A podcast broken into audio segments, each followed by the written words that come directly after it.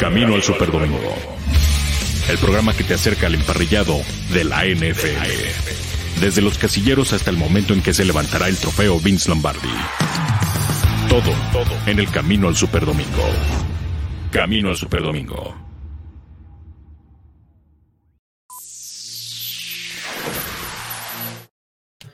¿Cómo están amigos? Bienvenidos aquí en este camino al Super Domingo presentado por Telcel, aquí a través de la Casa del Fútbol Americano en México para platicar de la NFL. Les saludamos con muchísimo gusto a Luis Alonso, un servidor Arturo Carlos. Mi querido abuelo, por fin llegamos al viernes. ¿Cómo, cómo, cómo te sientes, caray?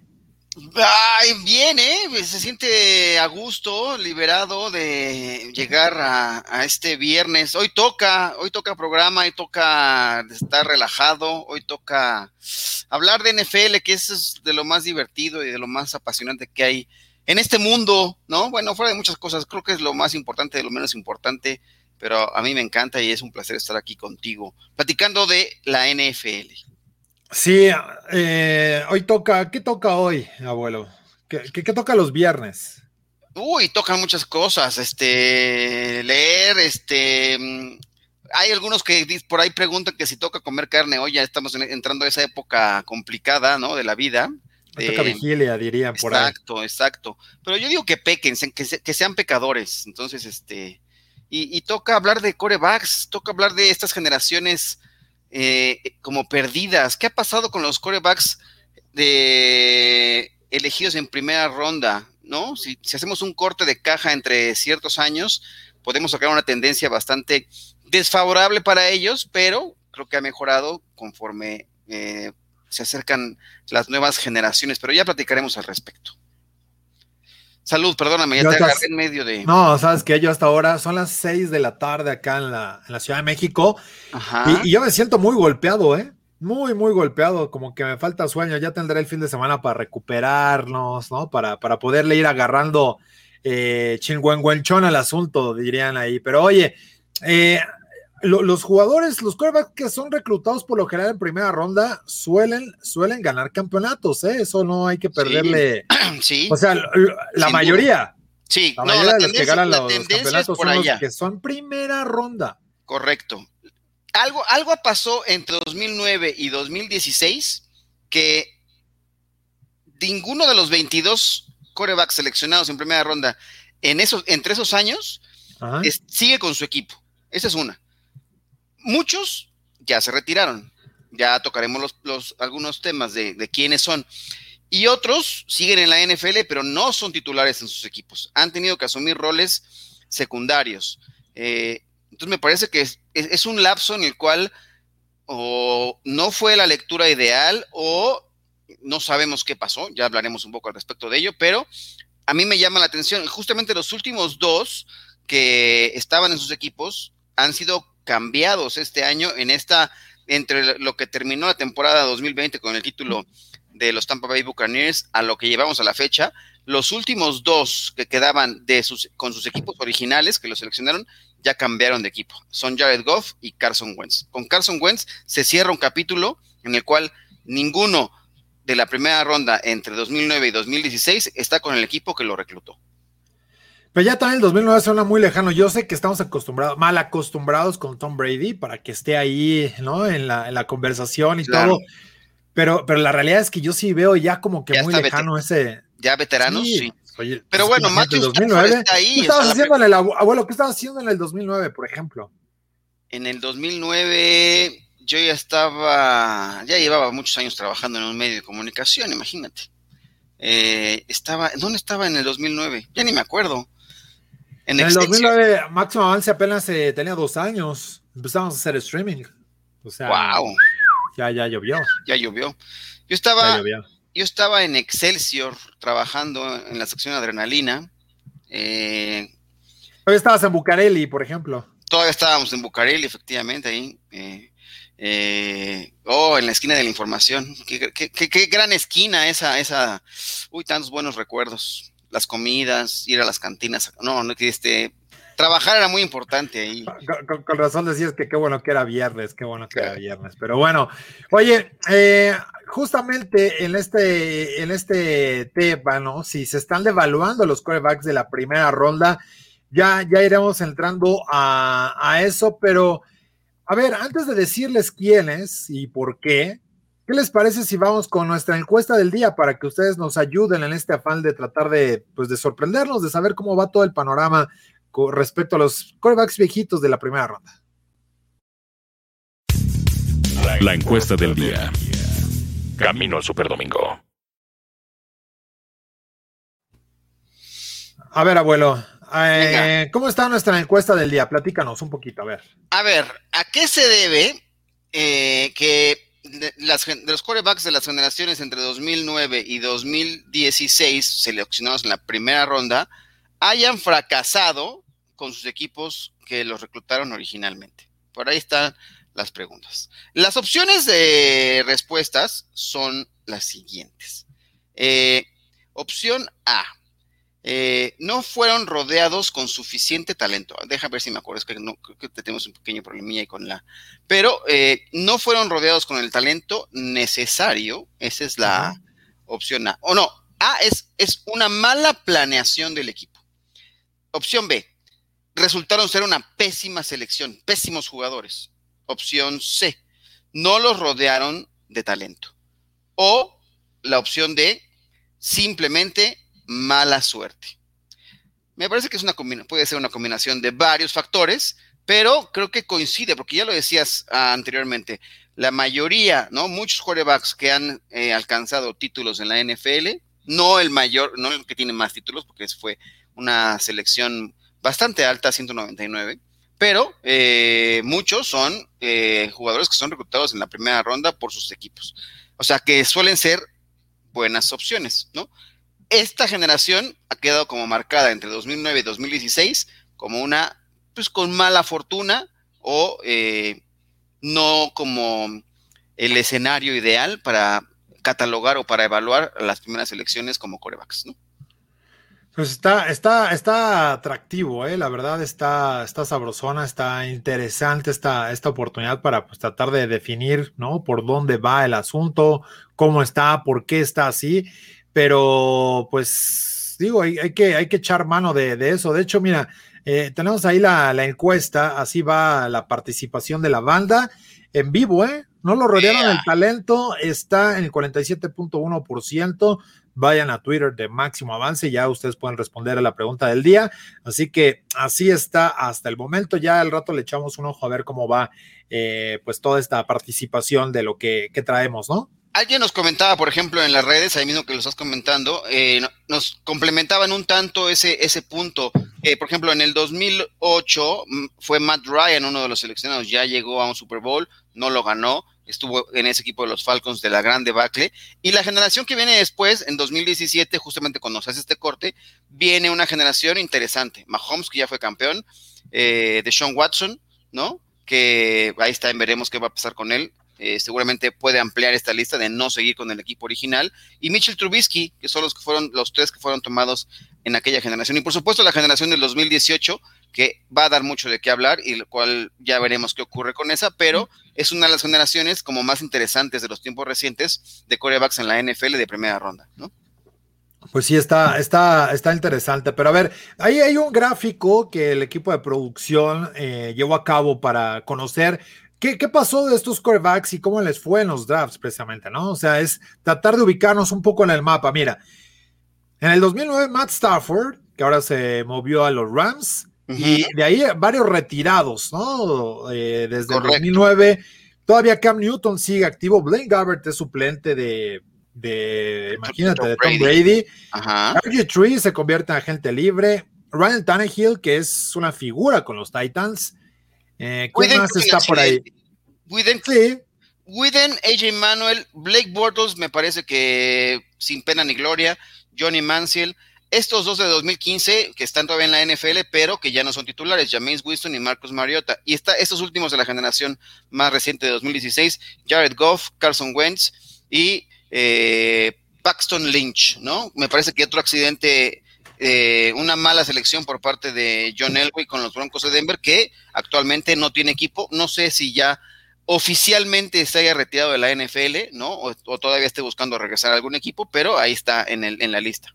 Pues el año pasado estuvo con los Steelers después de toda la catástrofe de quarterbacks que, que, se enfrentaron. Llegó a subirse al barco, pero no participó, no tuvo actividad dentro de la, de la temporada. Eventualmente fue cortado, pero pues hasta ahí se quedó. El 2020 no tuvo actividad con ningún equipo, o sea que oficialmente podemos decir que es un agente libre, pero pues ya retirado, ¿no? Digamos que por eso le pusimos como fuera de la NFL actualmente, ¿no? Sin que esté retirado. Que se lo traigan a la LFA o algo así.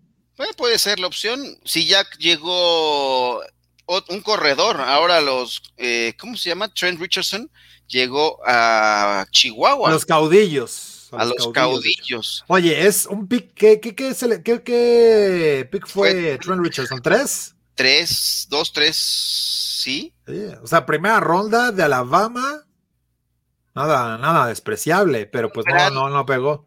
o sea, podría ser Derek Henry. Por supuesto, pero. Y, prometía demasiado, ¿eh? Justamente tercera selección global de 2012. ¡Wow! ¿Cuántos equipos no quisieron presumir eso, abuelo? no manches. A ver, todos los mensajes de la banda que está por acá con nosotros. Eh, Venga. Que nos digan. Eh, ¿Quién está por acá? Héctor Villarreal dice: Estimado Arturo, ¿tú sabes si hay props para ver cuántas pulgadas le va a crecer la barba al abuelo de aquí hasta el kickoff? Oye. Ah, pues ya se está desalineando otra vez. Ya está, mira, llevo un día sin rasurarme, mira esto, por eso es un, es un pecado estarse rasurando todos los días. Ya en, una semana ya estoy. Pero, otra vez pero déjale como yo, como yo, le pasas cada dos, tres días y ya no te ves mal. Sí, la maquinita. Ahí va, voy a pasarle la maquinita, no te preocupes, ahí voy a estar, voy a estar eh, dándole mantenimiento. Sale más, bastante caro, pero habrá mantenimiento para no verme desalineado. Eh, mira, ya dice que vas recuperando el look rockero. Todo, lo que sucede porque es viernes. Manuel Calle dice: Hola chicos, si los equipos han perdido generaciones de corebacks en la NFL, ha sido elegibles para el draft, por lo tanto, debe ser diferente de equipo a equipo. Podría ser la primera o segunda ronda. Eh, de general, no sé si se podría ampliar, pero a mí me pareció muy curioso ese dato, ¿no? Cuando lo arrojaron después de que la negociación de Carson Wentz ayer salió ese dato, ¿no? Y es, es muy curioso ese tema de que de los 22 entre esas generaciones, que ninguno siga con el equipo que lo reclutó, me, me, me pareció un dato bastante, pues, curioso y habría que explorar eh, qué pasó con ellos, ¿no? De acuerdo, saludos al buen Alex Montiel, que también se suma acá a los comentarios. Jesús Diabla dice, ¿cómo ve la generación para el 22? No se ven buenos prospectos, esta generación viene muy buena, la del 21. Nos decía Ian Roundtree precisamente que no puedes evaluar hoy la generación del próximo año. Zach Wilson no era proyectado un gran jugador para el 21, o prospecto, mejor dicho. Lo mismo sucedió con Joe Burrow. Joe Burrow era una sexta ronda eh, antes de, iniciar la temporada 2019 y mira, se llegó a colar para ser el mejor prospecto, aunado a la lesión por parte de Tua Tonga Bailoa. O sea que eh, las cosas pueden cambiar y depende mucho cómo suceda una temporada para ver el potencial de desarrollo y ya decir quiénes sí están en esa, en esa conversación para hacer primera ronda. Que no es que no puedas tener todo un panorama, pero por ejemplo, sí de, de Trevor Lawrence pues ya estaba más que cantado que era el mejor prospecto. Pero puede haber quien, quien se suba a ese barco y es parte de lo que pueden ejecutar. Por ello es tan importante la temporada previa de la que pues la mayoría pues está alcanzando su mejor nivel, ¿no? Algunos su primera temporada jugando, algunos su temporada senior, junior, o, o ya darles la titularidad, porque no la, no la tuvieron eh, de tiempo completo en el año previo. Axel Pérez nos dice saludos y muy triste de ver el adiós de Andrew Locke y las expectativas que se tenían sobre Sam, eh, Sam Bradford, perdón, y o incluso de Tim Tebow. De Tim Tebow no habían tantas. no había tanta expectativa. ¿No? De Sam Bradford sí, y Sam Bradford llegó a robar.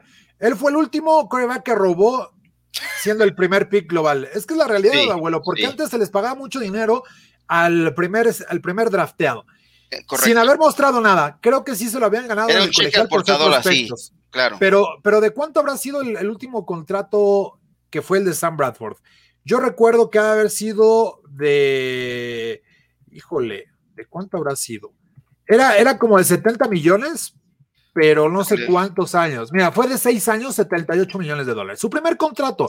Hoy tiene que ser de 4, con la opción al quinto, y estás hablando de 30 millones. O sea, creo que es justo para el resto de los jugadores y, también para, para los que pues han logrado dar el siguiente paso, ¿no? A buscar un segundo contrato en la NFL. Imagínate que le hubieran dado, no 78, pero que, ojo, esto estamos hablando que fue en el 2010, hace 11 temporadas.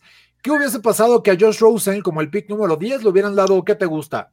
¿60 millones de dólares? No, no, no, qué locura. No, y a la basura. O sea, a la basura, directo a la basura. Creo que, creo que el nuevo contrato colectivo laboral ayudó o ayuda para que este tipo de, pues de robos no sucedan y que sea más parejo para los jugadores que sí se lo merecen y que han eh, demostrado algo en la, en la NFL. Sí, me parece que es de gran ayuda para la, construcción de los rostros de los equipos, ¿no? Porque esto, sí había muchas quejas en, con respecto a qué hacer o no, no, no habían tomado un, un, un, un, snap en la NFL y ya tenían contratos multimillonarios, ¿no? O sea, hoy los vemos, ¿no? Bueno, el Mahomes no, no puede ser un parámetro de comparación, pero... ya, ya, fue MVP, ya te ganó un Super Bowl, ya te llevó a una final de conferencia. tres años seguidos en la, en la final de conferencia, no, entonces ha sido y, y, la muestra da para mucho más. Pero antes era prácticamente firmar un cheque al portador, ¿no? Que Brian Leaf, ¿no? Por ejemplo, ¿no? Que estaba entre, ¿Eh? hay quien estaba entre la selección de Peyton Manning o él, ¿no? Y pues, terminó siendo una catástrofe en eh, la selección de Brian Leaf, ¿no? Sí, con, opuestos en, esa, en, esas en esos dos picks. Nos dice Indira, podría ser que fue una generación de transición de estilo de juego, que la planeación estratégica iba cambiando y los quarterbacks de esa generación eran aún de vieja escuela. El problema es que es una década. O sí, sea, es, un, es, un, margen amplio, sí, claro. No, casi, del 2009 al 2016 son ocho temporadas, es un montón de, de, de, de, transición generacional. Y ahí en ese lapso te encuentras que tuvo eh, éxito Brady. Sí, bueno. Eh, Manning, Roethlisberger, bueno, los dos Mannings, ¿no? Eh, Breeze, ¿quién más ponemos ahí? Eh, Rivers, o sea, ya te dije seis que, estuvieron ahí, no, no, no fueron primera ronda todos, pero, pero sí varios de ellos, y, eso creo que es parte de, de dónde te apunta. Es, difícil, ¿no? Mantenerte en la NFL bajo este, bajo este nivel de, de juego. Es más, vamos a hacer un seguimiento y, me comprometo a, pasarlo de, de, esos, de estas rondas entre, entre 2009 y 2016, hacer la lista de los corebacks que les ha ido mejor, ¿no? Que fueron seleccionados en rondas posteriores, a ver, a ver qué arroja el ejercicio. Seguramente mucho peor. O sea, porque sí no es ninguna novedad que los primeras rondas, de hecho no los primera ronda, los primeros 10 picks tienen un, se, apoderan de los Super Bowls en la historia, ¿no? Prácticamente la mitad de los primeros 10. Y, de ahí el resto de, lo, de la otra parte de primera ronda, del pick 11 al 32, si lo queremos ver ahora, digo, no, antes no habían 32 picks, ¿no? O 32 equipos. Y eso que llega un tipo a desequilibrar toda la ecuación, que es Tom Brady, porque él fue sexta ronda y tiene siete, entonces... Sí, claro, el, que, más, el que más ha ganado eh, fue una, ¿no? una ronda muy tardía, pero bueno, eso es, es, eso es como un error en la Matrix, ¿no? Es un, error ahí que no, no lo vamos a volver a repetir, no, no lo veremos nunca más en la NFL. Ya a ver, vamos a, de decirlo. a echarle un ojo más a detalle a estos, a estos tipos que, que han estado en la NFL. A ver, vámonos al 2009, ¿no? Eh, la, primera, la primera etapa de estos quarterbacks, mira. Matt Stafford, que sigue con vida y le están dando una última oportunidad. Mark Sánchez tuvo dos finales de conferencia, pero nunca fue el hombre que los podía llevar. Josh Freeman, fracaso total. Sin pena ni gloria, terrible. Sam Bradford, las lesiones. Tim Tebow, el talento no le alcanzó, ¿no? Sí. Eh, hizo, hizo, un gran esfuerzo, pero no le alcanzó. y no, así es. Cam Newton, que sigue dando batalla, no sabemos qué le vaya a ocurrir más adelante, pero. Jake Locker, eh, un petardo. petardo. Jake Locker, ¿qué onda? Blaine Gabbert, que ya está en rol de suplente. Christian Ponder, otro petardazo terrible, ¿no? Los Vikings no sé qué le vieron, ¿no? Ajá. Y bueno, después pasó hasta por los 49. La gran tragedia de esta generación es la del 2012. Andrew Locke, me parece que estaba destinado a hacer cosas grandes en la NFL y las lesiones también. Todo el pesar que tuvo en las se lo acabó, se lo acabaron. Sí, sin duda. Se su coach? Ya se me olvidó que fue con los Broncos y después con Washington. Shanahan. ahorita. Mike Shanahan, sí. Mike Shanahan que se echó a RG3, ¿no? Acabó con su carrera al meterlo a jugar lesionado. Y Tannehill que todavía ahí está ahí con vida. Luego, oye, Manuel también petardazo. Eh, Blake Bortles también, aunque sigue ahí. Johnny Mansell, eh, otro petardazo. Y Teddy sí, que por ahí se defiende todavía un poco. Pero también la lesión lo, marginó porque iba bien en su inicio de carrera con los Vikings. Después, James Winston, pues petardo, ¿no? Petardo. Marcus Mariota, que me parece que podría. No, no, ya no. Está como que también en la, calidad de petardazo. Y Jared Goff, Jared Goff, sí. Carson Wentz todavía también. Mira, Carson Wentz entra también en la categoría de las lesiones. Jared Goff eh, entra en, la, en, la, el que todavía está. Son dos que de algún modo ya alcanzaron un Super Bowl, ¿no?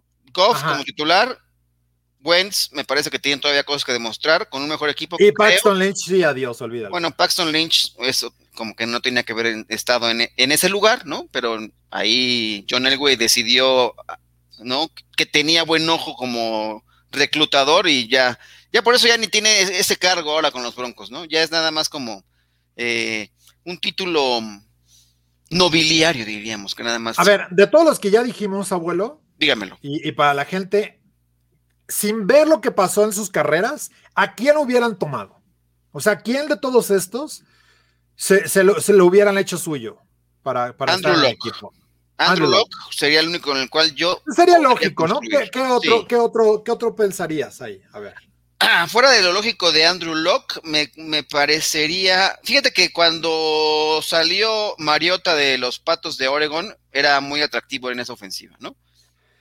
A me gustaba tanto. A mí eh, creo que una opción que me hubiese gustado de, todos estos, eh, definitivamente uno era Sam Bradford. Eh, Matt Stafford tenía, e, era una, era un, era un juniorzazo, ¿no? Lleno de billetes y andando en el, eh, en el, en el yate y demás. Yo no, no hubiese sido para, para mi equipo. Y no porque pueda tenerlo o no el dinero, al contrario, pero, pero creo que arrancaba muy desconcentrado y realmente ha tenido una, una carrera ejemplar en ese sentido. Pero yo creo que yo me hubiera quedado con Cam Newton. Eh, porque tuvo un, crecimiento muy importante, ¿no? Eventualmente ahí con Auburn y, dio resultados.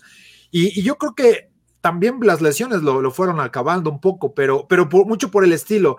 Creo que le, faltó que lo pudieran llevar mejor para poderle desarrollar un poco más el brazo que tiene una, o tiene una bazuca, pero educar más el brazo. Yo creo que esa hubiese sido mi, mi oportunidad para tomar a Cam Newton de todos ellos. Y y pues sí, yo creo que con él. Sí. Ah, a mí. James Winston, ¿no? Cuando salió a Florida State no me gustaba mucho.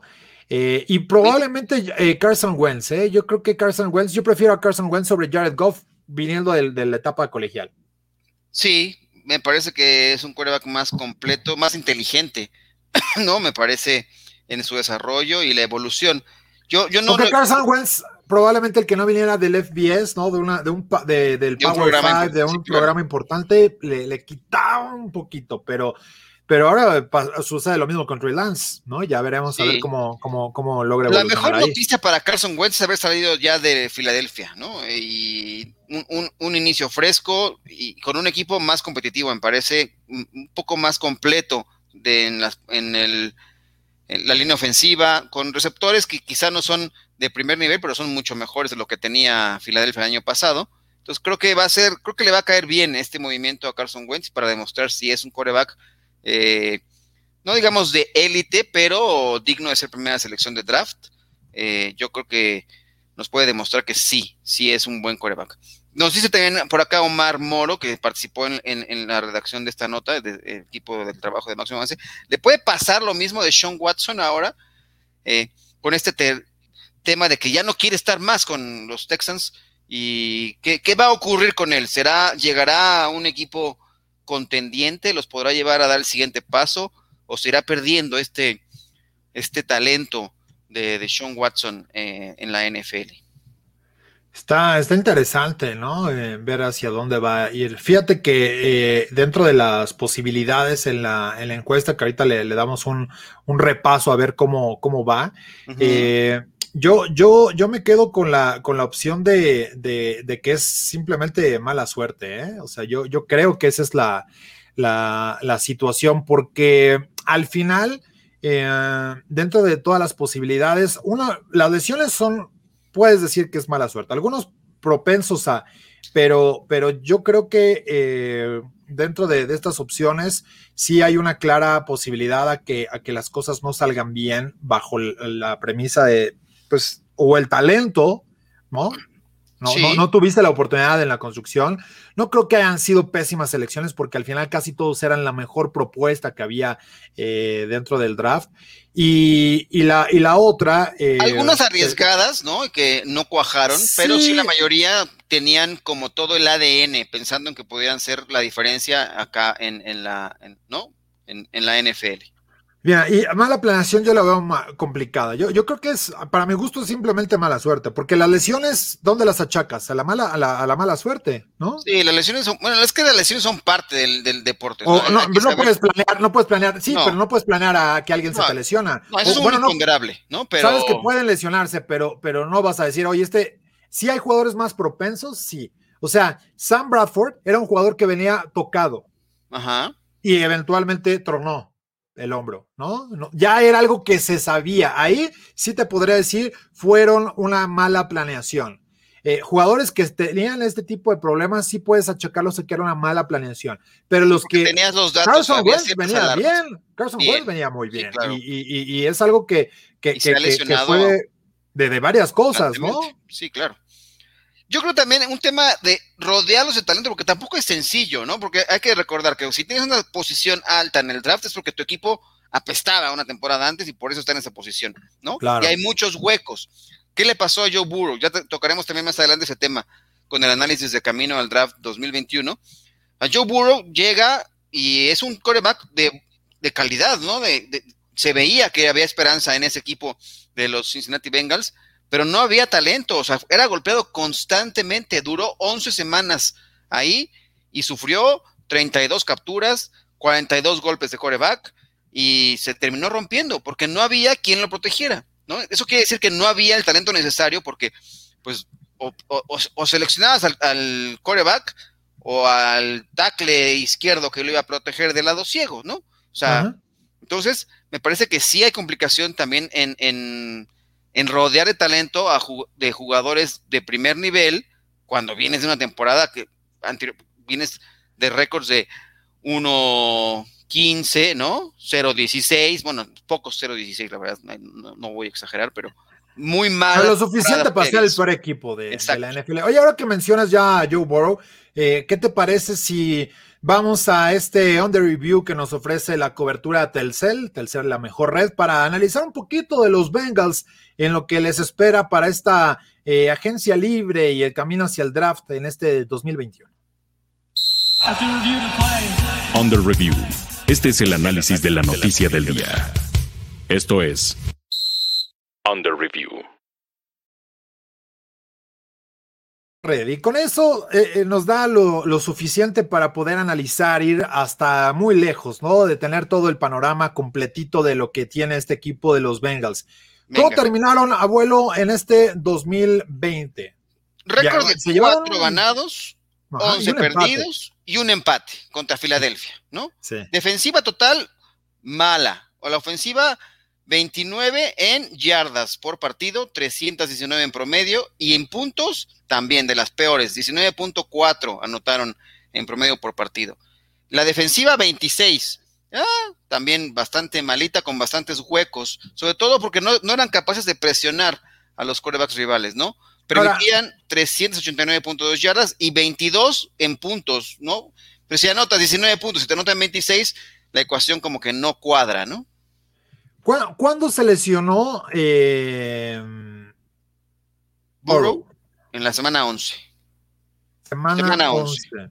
En ese momento eh, será interesante ver eh, cómo, en qué, en qué etapa estaba precisamente, ¿no? Eh, en, en, todo esta pues, panorama de, la defensiva. Ahorita, ahorita te, te digo en, qué, en qué lugar estaba el equipo de los, o cómo mejor dicho, estaba precisamente el equipo de Cincinnati a la ofensiva, porque me llama la atención que les haya ido tan mal, Cuando creo que para todos, no sé si alguien tenga una opinión distinta, la ofensiva caminaba. Y ahí te van los rankings de cómo estaban previo a enfrentar a, Washington en aquel partido de la semana 11. Era la número 18 eh, eh, ofensiva total. En puntos era la 22. Corriendo era la 21 y pasando la 16. O sea, ¿cómo se cayeron del 16? Bueno, no del 16, pero de la, de la, 20, de la 18 a la 29 sin él, ¿eh? Eso es parte del impacto. Ahora, sí era muy mala para poder mover la pelota en terceras oportunidades. Era la 29. Era la 31, ya lo mencionabas, la cantidad de golpes que le dieron a Joe Burrow eh, en cuanto a capturas. En entregas de balón era la 19. En zona roja la 26 y en jugadas grandes la número 30. Apenas la 27 en yardas por jugada. Ese era el equipo de Cincinnati. Había una progresión. Se vio truncada por la lesión de Joe Burrow y ahora tendrán la oportunidad de, armar un equipo más sólido, ¿no? Y a mí me, interesa mucho saber qué es lo que van a tratar de tomar los Bengals, porque creo que bajo el panorama de las lesiones, bueno, de dos cosas, uno de la protección a Joe Burrow y que además tuvo lesiones y las capturas del año pasado, eh, tratar de tomar a un linero, si les cae eh, Benay sería espectacular, para ellos. El pick 5 podría ser que ocurriera, ¿no? Si, si llega al pick 5 eh, este tackle de Oregon, tiene que ser la selección, sin duda. Sí, y que además yo preferiría a Penny Sewell si yo fuera a los Bengals que a Jamar Chase, porque ya tienes a T. Higgins y tienes de alguna manera algo de, receptores, ¿no? Boyd, Higgins, que fue una grata sorpresa. Eh, ya AJ Green ya se va, se va, sí, sin duda no, va a seguir en el equipo. Eh, y no hay más allá. Hay, hay, quien está hablando en los mocks que están recientes.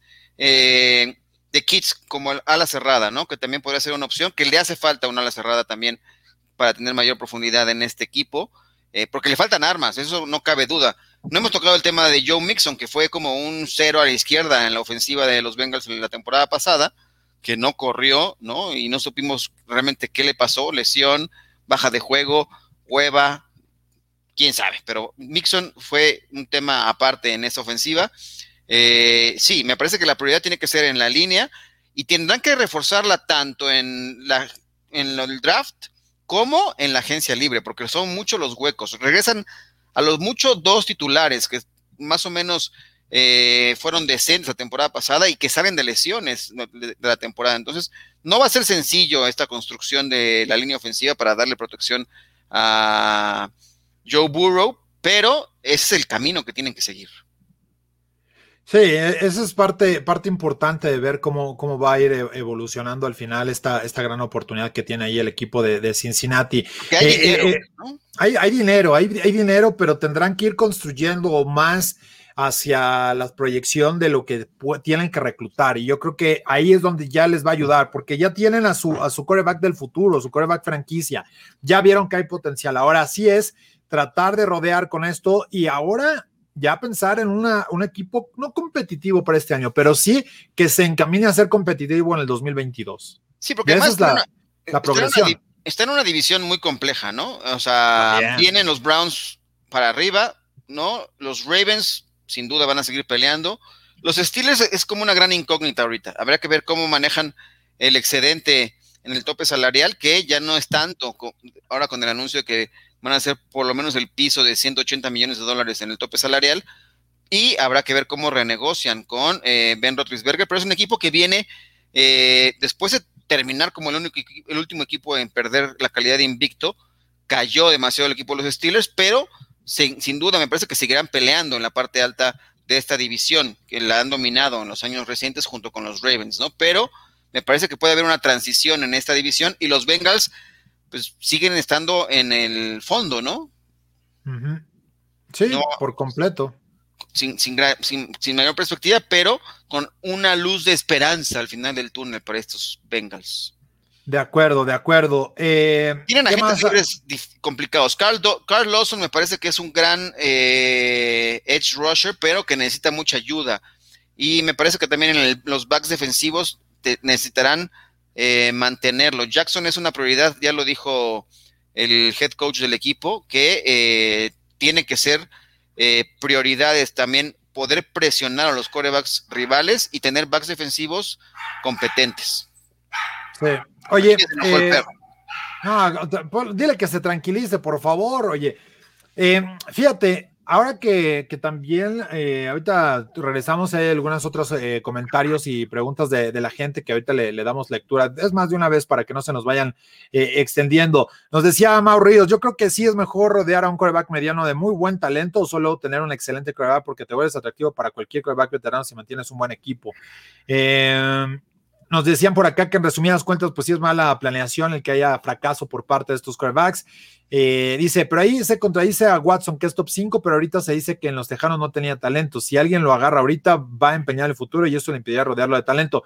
Hay equipos que tienen talento y que tomarlo les da oportunidad para pelear hoy. O sea, el, traer un quarterback ya así es para que pelees hoy por un campeonato que al final no importa qué tan duradero sea el equipo competitivo, estás apostando a que seas campeón y es lo que muchas franquicias quieren eh, tener en la NFL. Eh, y no creo que él haya eh, estado sin talento en su momento. no. Porque también era un mal equipo, pero hay equipos que tienen una mala, mala campaña, caen y vuelven a levantar. Y no es que, que, no hayan tenido talento, simplemente que tuvieron una desastrosa temporada.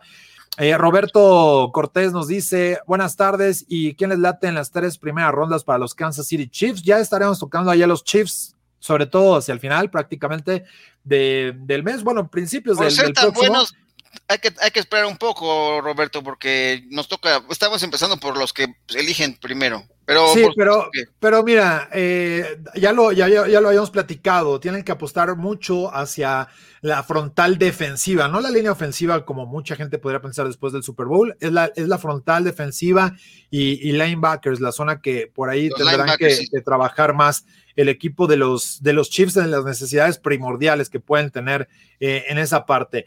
Eh, acá nos decían también que si Deshaun de eh, prefiera retirarse si los Texans deciden no soltarlo por aquello de la cláusula, no. En su contrato no, no, no, no se va a retirar. Retirarse no es opción. Mucho de acuerdo.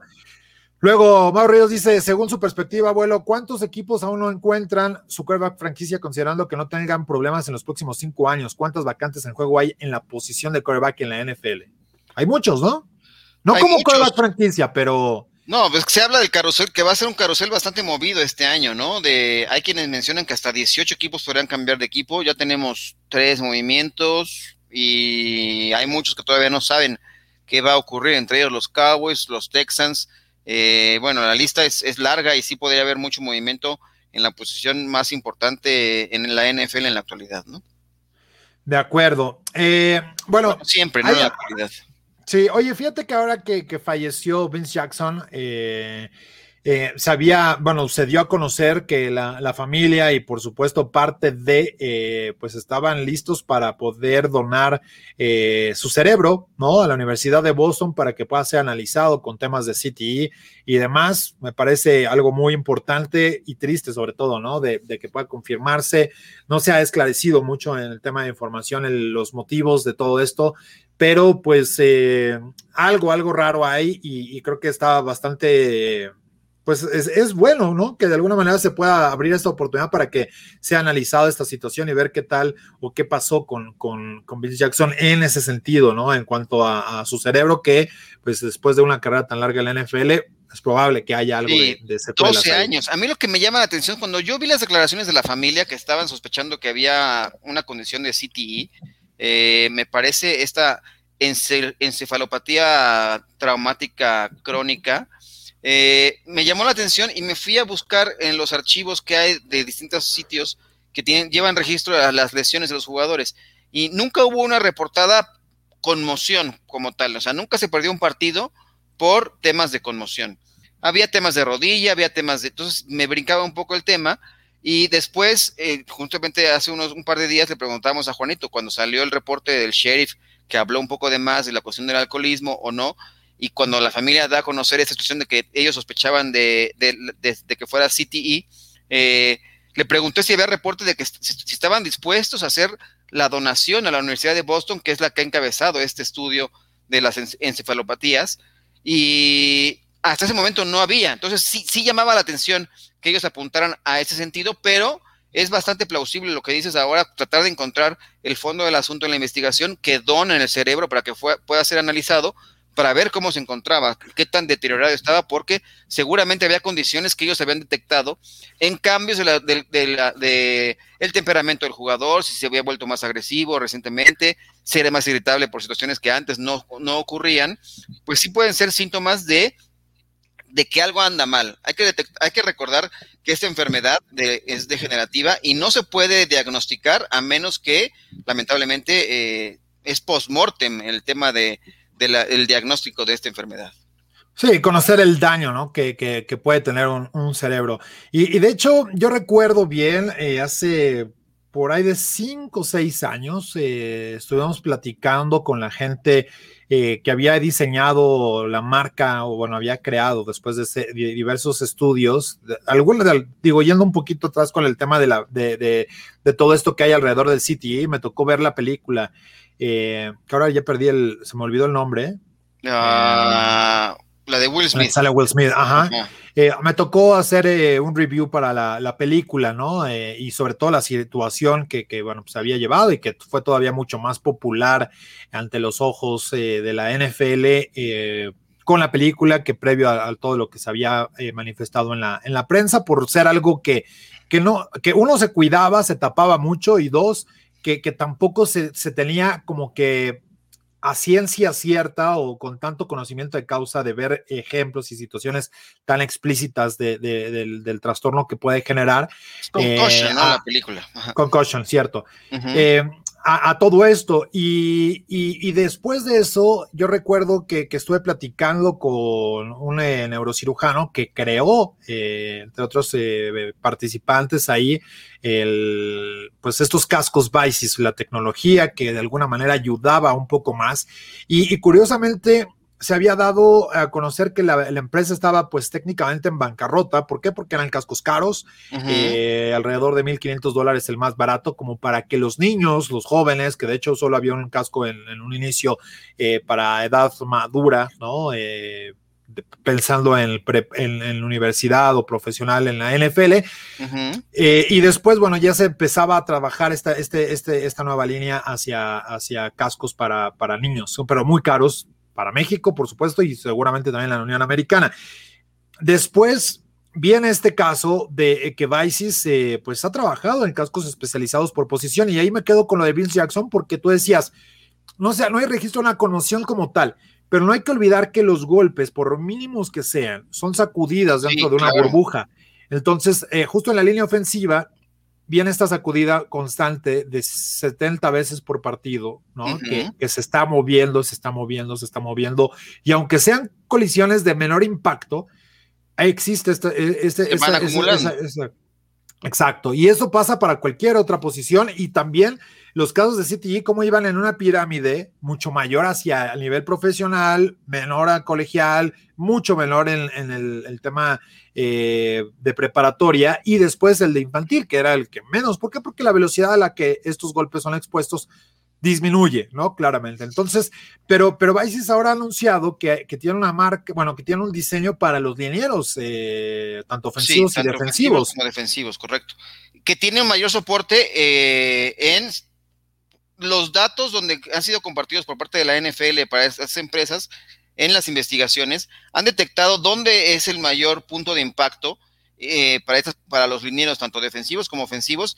Y esa tecnología que están empezando a desarrollar y está, va a estar a prueba, eh, tiene mayor énfasis en esos lugares donde hay mayores impactos, ¿no? Eh, ahorita se va a ver una gráfica en la cual aparecen esos puntos, en la cuales, mira, ahí está, son los puntos donde, donde mayor eh, contacto hay y es constante el golpeteo que estabas mencionando, sobre todo en la línea ofensiva y defensiva. Entonces, eh, es, puede ser el futuro, ¿no? Estos datos que, comparte la NFL con la gente que desarrolla tecnología eh, para la fabricación de cascos mucho más especializados y más seguros, pues podría llevar a que este deporte, que en algún momento, no sé si has, tenido la oportunidad de leer esos estudios, que hay, quien, hay quienes dicen que la NFL o el fútbol americano tiende a desaparecer por la violencia del deporte, ¿no?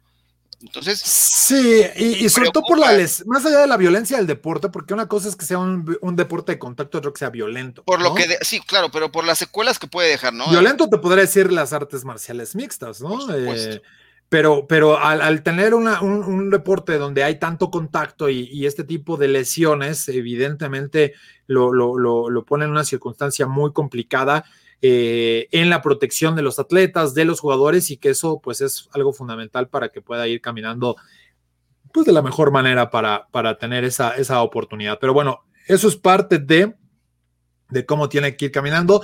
Y eh, fíjate que hablando también de, bueno, pues de cómo hay que vestirse, ¿no? Que mandamos un saludo a nuestros amigos de Nayik, que, que viste al equipo de, máximo avance.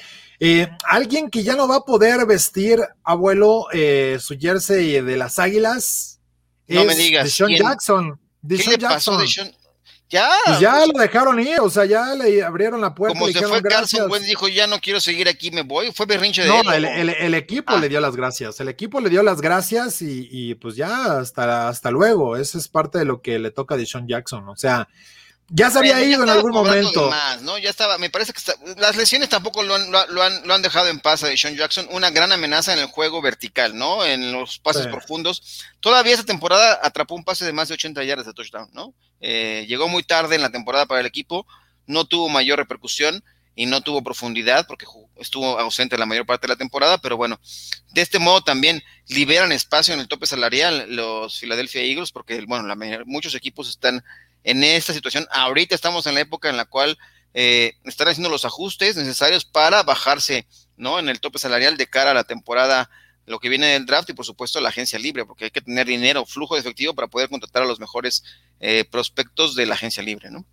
De acuerdo. Oye, abuelo, eh, ¿qué pasó en un día como hoy en la NFL?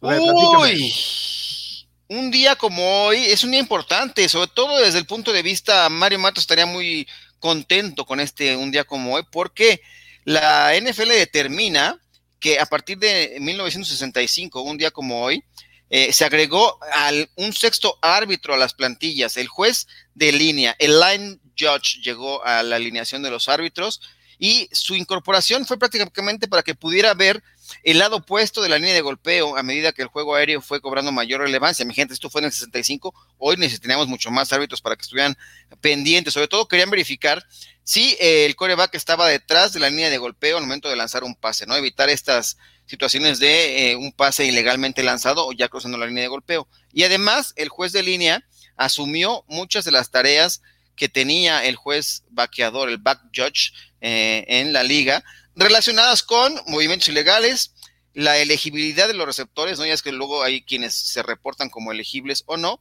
y los offsides que se pueden presentar en una jugada en la NFL. A partir de 1965 se agregó un árbitro más a las plantillas de oficiales en la NFL. Que hoy tienen siete y sabemos que en el colegial eh, puede haber hasta ocho, ¿no? Con el center judge que se coloca eh, de manera opuesta al referee atrás de la línea de golpeo pero eh, en la NFL se mantiene con siete oficiales eh, pitando para que, bueno, pues de alguna manera se pueda llevar. Y esto ayudó a que ya tuvieras uno de cada lado en la línea de golpeo, precisamente, eh, que es donde están así acomodados, ¿no? Los siete. Es uno, que es el referee, dos en los costados, el, el umpire, y después pues los otros tres allá atrás, ¿no? Prácticamente es como. Sí, hay uno que se encarga exactamente de los downs, ¿no? Hay quien se encarga de. cada uno tiene sus asignaciones.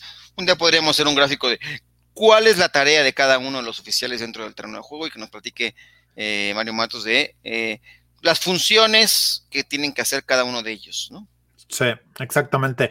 Oye, eh, ahora que, platicamos también de los de los Bengals, por ahí nos preguntaban, a ver, ¿a quiénes están como agentes libres dentro del equipo de, de Cincinnati? Mira, que se va ya AJ Green, ¿no? El receptor histórico, me podríamos, podríamos ponerle otro, John Ross, que nunca cuajó, ¿no? Una selección alta que también tenía mucha velocidad. Mackenzie Alexander, un corner que también estará aprobando el, mercado de la agencia libre, son parte de los principales. Y hay algunos que podrían ser cortados, por ejemplo, también eh, William Jackson, que es la prioridad para el equipo, quieren retenerlo, al igual que eh, Carl Lawson también. Y aquí Gino Atkins me parece que ya su, era con los Bengals ya terminó. Eh, Bobby Hart se va. Giovanni Bernard, otro veterano que me parece que no va a regresar, no será prioridad. Y CJ Osuma, el ala cerrada, eh, Me parece que no fue respuesta después de que hubo una lesión, ¿no? De hecho, él fue el que se, lesionó y me parece que, pues no, ya no va a regresar para la siguiente temporada con los Bengals.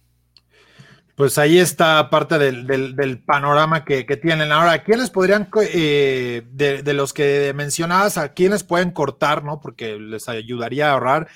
Yo creo que Gino Atkins es un jugador caro, pero, pero bueno, pues tratarán de, ver si lo pueden mantener ahí. es que es mucha eh, lana, son 12 millones de dólares si lo cortan después del primero de junio. Entonces creo que eh, Bobby pues bueno, ya, ya, verán a ver cómo les va con la agencia libre y con la y con la y con el draft para ver si de ahí te desprendes, ¿no? De esta parte. Tienen la posición 5 en el draft, deben estar reclutando bien o deben tomar buenos jugadores con proyección. Por supuesto. Giovanni Bernard también se lo cortan, van a ahorrar 4.1 millones de dólares, al igual que Osuma, el Tyrant, eh, 5.1 millones de dólares, como son las opciones para llegar a esos ajustes del tope salarial que ha anunciado en esta semana ya la NFL como el piso, ¿no? Todavía no sabemos cuál es la cifra final, pero no va a ser menor a los 180 millones de dólares. Menos, mucho menos de lo que fue la temporada pasada, porque estábamos hablando estábamos en un piso de 198 millones de dólares, ¿no? Es, una, es, considerable la diferencia. De acuerdo. Oye, em, también hay cumpleaños, ¿no? Que nos recuerdan nuestros amigos de Telcel, Telcel la mejor red. A ver, ¿qué hay eh, para aprenderles su, pues que llevarles un regalito, mira. Mándale un mensajito a Paul Kraus. Bueno, él no creo que lea sus mensajes, pero Dwight Freeney, ¿no? De los Colts, lo recordamos, 41 años ya retirado. Eh, Mike Davis, eh, ahora con los Panthers, 28 años. Donovan People Jones, un jovenazo de los, la nueva era de los Browns, me parece, 22 años. No, hombre, qué edad. A chamaco. Chamaco.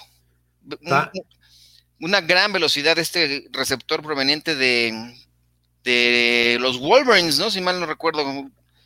Mi, amigo Ian me, me estaría diciendo exactamente cuánto medía y cuánto ¿Cuánto? Sigue midiendo lo mismo. Bueno, a menos que le haya pegado a los lacoyos como yo, vas creciendo a lo ancho, pero. Bueno, sí, pero la, altura ya no, ya no va a haber mayor variación al respecto. Tienes toda la razón. Ya, no hay, ya no hay mucha oportunidad. Oye, tenemos más eh, comentarios por acá. Eh, nos decía Indira que qué complicado, ¿no? Para la familia una pérdida de este pues de esta talla, ¿no? Sí, de Vincent Jackson. Por además los detalles que han salido, ¿no? Que parecía que llevaba fallecido varios días, ¿no? Eh, porque curiosamente la gente que entraba a hacer el, cuarto lo vieron un par de días en como en un, en un sillón, ¿no? Recostado y no les llamó la atención, pensaban que estaba dormido y ahora resulta que llevaba posiblemente llevaba varios días ya fallecido cuando, cuando fue encontrado. No, terrible, terrible eh, toda esta, esta situación eh, que, se vivió para Vincent Jackson. Eh, nos decían acá, excelente idea de los cascos especiales para proteger de los golpes, incluso en el deporte debería, del deporte, ¿no? debería protegerlos. Yo creo que la NFL va a correr una responsabilidad importante en tratar de involucrarse con este desarrollo, más allá de que sean proveedores, ¿no? Los, las diferentes marcas como Riddle, Shoot, Vices, ¿no? Etcétera eh, tendrán que, entrar esta parte y, Zenith también, por ejemplo, que de hecho hoy hay también plática ahí con eh, en Zenith México, vayan ahí una oportunidad de, un coach eh, importante que va a estar hoy platicando ahí con el coach Mike López.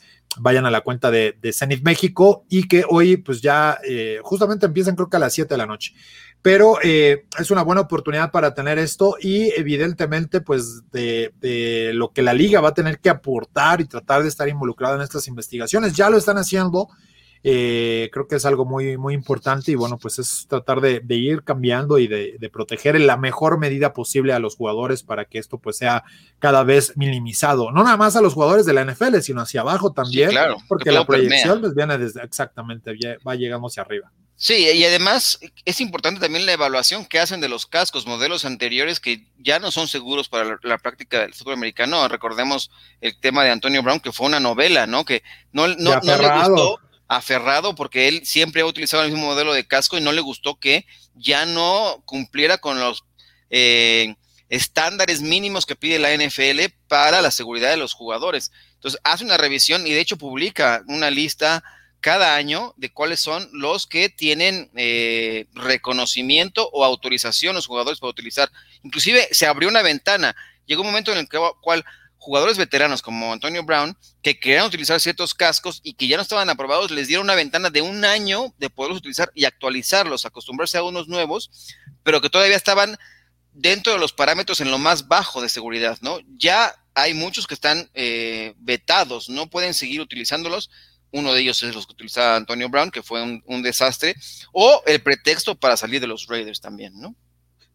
También, también iba, creo que acompañado un poco por ahí, pero bueno, pues es parte de lo que eventualmente traían ahí acomodado y, atorado en ese tipo de circunstancias. Pues ya nos vamos, eh, abuelo, eh, por último, cerrando la encuesta, eh, una mala planeación, fue ganando terreno. Al final gana, no lo rodearon tal, no lo rodearon del talento, pero pues ahí estuvo apretándose un poquito en ese sentido entre esas dos opciones y la B y la C, pues prácticamente nadie la tomó. Yo me quedé ¿eh? con la mala suerte, pero ¿tú con cuál, abuelo? Yo, yo creo que me quedo con los no los rodearon de talento. Creo que. Qué te vas con la pues, ganadora, te vas con la ganadora, qué bárbaro. Quiero ver tu cuenta de Twitter a ver cuál votó. A ver, no, ahora te comparto. Pero ni, has de haber votado, que se me hace. No, te preocupes, te creo, te creo. Te yo siempre participo en, este, en, en, en, las encuestas para, para, subir los, los, votos. No, por supuesto. Y yo los, voy incidiendo para que vaya votando la gente y digan, hey, vayan por acá. No, no, no, soy como el, proselitismo en, las redes sociales. Hay que aplicarlo con ciertas cosas, no con todo. Muchas noticias también ha habido, ¿eh? Ya nos quedamos ahí cortos. Matt Breda parece que no va a regresar para los Dolphins la, la próxima temporada. Matt Milano va de salida de los Bills de Buffalo. Eh, ya decíamos lo de, Sean Watson. Eh, de Sean Watson, no, de Sean Jackson. Ah, me confundí un poco, pero bueno, son, son parte de las noticias y los ajustes que hay ahora en la NFL de cara a la agencia libre. Pues sí, ya, ya se va acomodando. Se ha ido una semana más, abuelo. Eh, pues empieza. Una semana menos para que ya nos falta menos para que regrese la NFL. Ya solo faltan 29 semanas, ¿no? 29 domingos a partir del que viene y ya tendremos el regreso de la NFL, si mal no recuerdo. Oye, de hecho, los Panthers liberaron a tres, eh, ya se hicieron de 28 millones y medio para el salarial, o sea, así rapidito. ayer, me, ayer me tocó en una ya les había mencionado, ¿no? En la liga del franchise. Eh, tuve, no, imagínate qué difícil es era esto. Tuve que darle un billetote a Kyler Murray, pero no pude hacer nada. ¿Cuánto le diste? O sea, ah, es un contrato como de 200 millones de dólares. Digo, ya estamos en el 2025. O, 2024, no recuerdo, pero, pero imagínate, o sea, no, ¿a quién le va a lanzar? A nadie. No, ¿sabes qué? Tiene a Diana Hopkins y a Davante Adams, pero por eso estaba sofocado. Ya me tuve que deshacer de Davante Adams, me tuve que deshacer de Chandler Jones. Y, y aún así no pude hacer nada, no, no pude tomar a nadie más que mis draft picks. Y, y, bueno, con eso todavía, después de un trade con Davante Adams, me hice de tres selecciones para el próximo año, bueno, para, para dos del próximo año y una más del, del, siguiente, que es de 2026. ¿Condicionado o ya? No, ya, no, ya dada, ya dada. Son dos, tengo dos terceras rondas por él. Que, que, en la liga no te permiten eh, eh, intercambiar por primeras o segundas rondas. Pero gracias a eso me pude hacer despacio y, y, tomé a dos jugadores para tratar de rellenar y ya me quedé con 10 millones nada más de tope de espacio en el tope salarial para lo que me sucede en la temporada pero, pero ve cómo te puedes ir así sofocado sin poder hacer nada. Y, y, oye, todos hoy estaban cortando a jugadores. Yo, no, pues yo nada más me quedé ya con los 50 y me quedé con 55, luego ya 53. Y gracias a estos dos jugadores que tuve que votar por las elecciones de draft, me quedé en 51 de 53 y ya contraté a dos, dos chamacos ahí para que me ayudaran a, a rellenar el, el, roster. Pero yo, en lugar de, cortar, yo tuve que, subirle para que tuviera esos jugadores, así que, pues sí, fue desafortunado. Es un buen ejercicio para, para que veas cómo es la construcción de un roster en la NFL. No, no, es tan sencillo tener grandes estrellas y después qué haces con ellos, ¿no? No, y quererle pagar a todos, está difícil. Por, uno, por más que uno quiera hacer este... Eh, no puede haber equipo pobre y, jugadores ricos. que se solidaricen, por favor, no, no puede haber es correcto. Pues muy bien, Arturo, que tengas una feliz eh, negociación con lo que queda de tu roster y que tengas suerte en esa franquicia.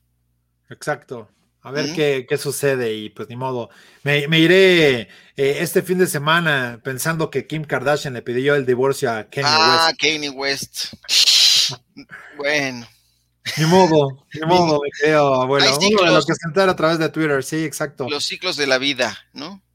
Hay relaciones que continúan, unas que terminan, pero lo importante es que tenemos salud. Oye, ok, ok, fíjate que también los Steelers, digo eso porque nos encontramos ahí las tendencias del Twitter, pero también ves que ahora llegó este Perseverance, ¿no? Este carrito a, Marte, y había foto, y los Steelers sacaron la, foto porque...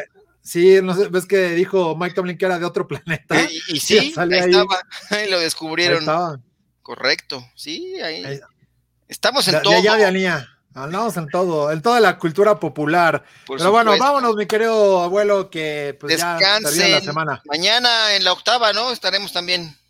2.30 de la tarde para que nos acompañen para platicar de más NFL y también el domingo eh, lo pueden escuchar a través del 10.30 de AM ahí y vienen grandes sorpresas para que ustedes estén muy, muy pendientes. Así que nos vamos, gracias a nombre de Jessica Villegas en la producción, también de Grecia Barrios que ha estado con nosotros y por supuesto eh, todos los eh, diferentes programas. Hoy tuvimos eh, Buenos Días Fútbol, estuvo bastante bueno con Adrián García Márquez platicando un poquito de los Chargers y de algunas experiencias junto a Rolando Cantú, con Marco Martos, con todo el equipo ahí estuvieron temprano y bueno, pues con el buen Rolly Cantú. también, ¿no? ¿O qué? Ha estado bastante bueno, ha estado bastante bueno en la línea de juego. También tuvimos eh, máximo avance el día. en el PSG contra el Barcelona. A las altas, a las altas, nos fuimos por las altas y sí, sí, vaya que se cobró bien. Para, hay, fíjate que hay oportunidad, hay, hay mucha actividad. desde el jueves y, y hoy tocamos qué va a pasar en la pelea. Sí, ya dimos pronósticos del tenis, ¿no? ¿Qué va a pasar en la final femenil y varonil del abierto de Australia? Vimos eh, para algunos partidos de fútbol, vimos por supuesto en la pelea de box que hay del Consejo Mundial de Boxeo entre dos mexicanos. ¿Con, eh, quién van? ¿Con el Alacrán o con Oscar? Pues, que le echen un ojo en la línea de juego para que sepan cuáles son los picks ganadores, abuelo. Ahí están. me voy a meter ahorita para meter una lanita ahí. ¿Qué más hubo? Están buenos, hay algo de NBA también y, pronóstico también para el Inter contra el contra ah, el contra el Inter contra el Milan, ¿no? sí, el, clásico del calcio. está bueno, está bueno ahí para que vayan en la línea de juego. También está la disponible versión podcast para que lo puedan eh, ustedes sintonizar. Así que, pues, y por supuesto, también el Super Domingo de lunes a viernes a las 6 de la tarde. Pero mañana los esperamos 2.30 de la tarde a través de la octava en el canal 8.1, la Ciudad de México, en Guadalajara eh, en el canal 4, en Oaxaca también nos pueden seguir y en diferentes, bueno, pues espacios para que ustedes lo puedan seguir. Y ya, nos vamos, mi querido abuelo, gracias y nos despedimos. Que estén muy bien, buen fin de semana, hasta la próxima. Esto fue Camino al Superdomingo, el programa que te acerca al emparrillado de la NFL. Camino al Superdomingo.